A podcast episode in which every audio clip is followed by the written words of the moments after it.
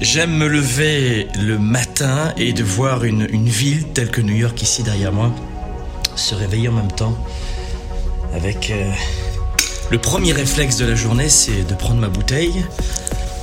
J'aime commencer mes journées donc par une séance de sport qui pour moi est, est capitale parce que la première des personnes que vous devez pousser chaque matin euh, c'est pas votre partenaire de vie, euh, c'est pas en termes d'excuses votre voisin, votre patron, c'est vous-même. Faites en sorte de vous pousser chaque jour. Si vous ne le faites pas, vous aurez du mal.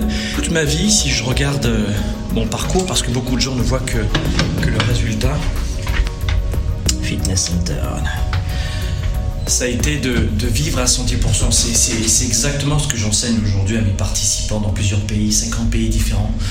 Ils arrivent de 50 pays, ils viennent à la tournée 110 à Paris et à Montréal chaque année. C'est de leur expliquer que euh, y a deux piliers fondamentaux dans, dans ma vie. Le premier pilier, et, et c'est vrai, ça c'est.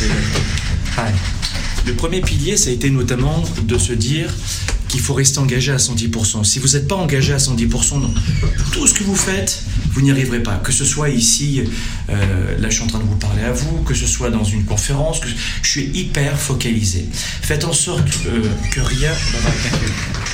Faites en sorte que rien ne vous dérange, que rien ne vous déconcentre lorsque vous avez prévu de faire quelque chose. Dans beaucoup de situations, euh, vous devez avoir des compétences particulières, la médecine, l'informatique, peu importe, il faut des compétences.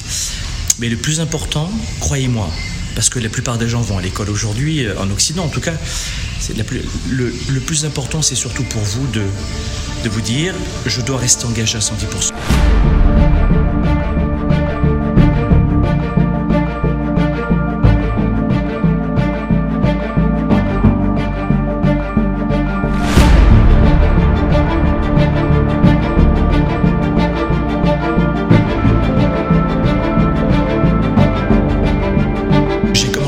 À l'âge de 11 ans, tous les week-ends pour aider mes parents à payer leurs factures. Ils me l'ont jamais demandé. Hein. Donc tous les week-ends, je travaillais. À 13 ans, 14 ans, j'ai décidé de l'homme que je voulais devenir et que j'allais devenir.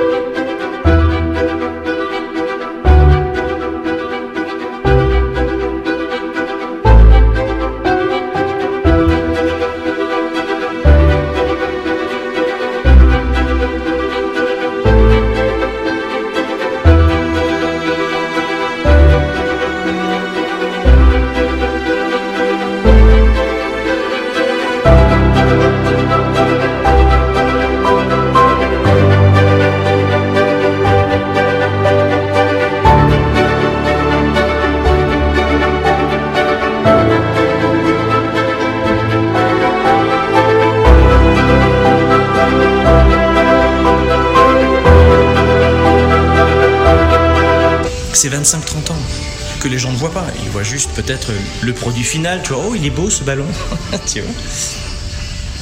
Et à partir du moment où tu vas euh, être focalisé, tout va changer pour toi dans, ta vie. Donc la première des choses, c'est l'hyperfocalisation.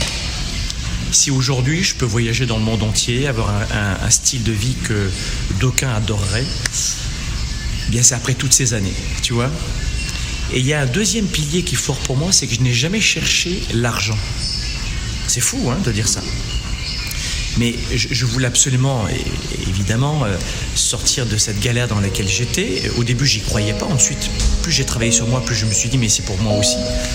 Mais j'ai cherché un style de vie et non pas un style de compte bancaire. Et le style de vie que j'ai cherché, c'était notamment pour avoir cet immense plaisir de, de me lever le matin et de, de, me sentir utile pour les autres. Et je suis profondément animé par ce désir d'impacter, de, de faire la différence pour les autres. J'ai passé une grande partie de toutes mes actions à échouer. Mais qu'est-ce que je suis heureux d'avoir échoué?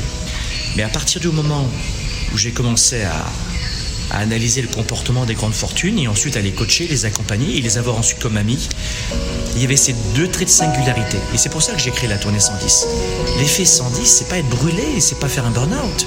Quand vous ne lâchez rien, quand tout ce que vous faites du matin au soir fait du sens pour vous, et c'est ça le plus compliqué, c'est comment trouver le sens dans sa vie, c'est ce qu'on enseigne dans nos événements. Tout ce que vous faites, c'est être engagé à 110%. Ça veut dire faire de votre mieux avec l'état de vos connaissances, de vos informations, de votre énergie dans l'instant T. Faites de votre mieux. Vous retrouvez pas dans une situation où vous allez vous dire je regrette, j'aurais dû. Ce que c'est bon d'échouer pour ensuite se renforcer.